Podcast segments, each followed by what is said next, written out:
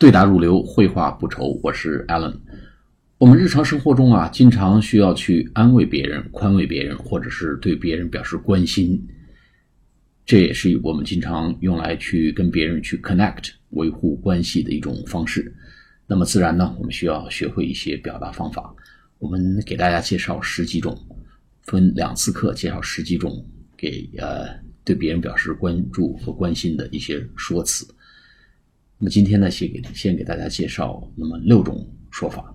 第一个呢叫 What's the matter？What's the matter？哎，到底怎么回事啊？What's the matter？M A T T E R，有什么事儿吗？第二个呢叫 What's wrong？出啥事儿了？什么状况呢？叫 What's wrong？咋回事啊？那么第三个呢也是 What's，叫 What's up？什么状况 ？What's up? U P. What's up? 啥状况？第四个呢是 Are you all right? 你还好吗？你没事吧？Are you all right?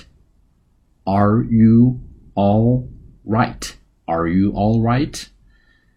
那么第五个呢是 You look a bit down.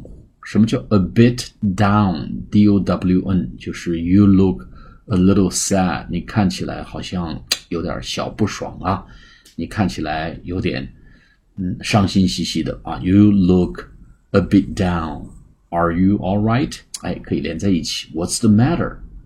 哎，这几句话都可以连在一起啊。You look a bit down，或者 You look a little sad。那么还有一种说法呢，叫 Is there anything I can do to help？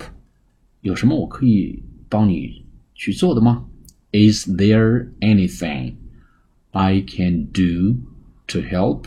Is there anything I can do to help? 啊，我们可以把这几个连贯在一起来说，就 You look a bit down. Are you all right? What's the matter? Is there anything I can do to help? 好，我们下次节目再见，谢谢大家。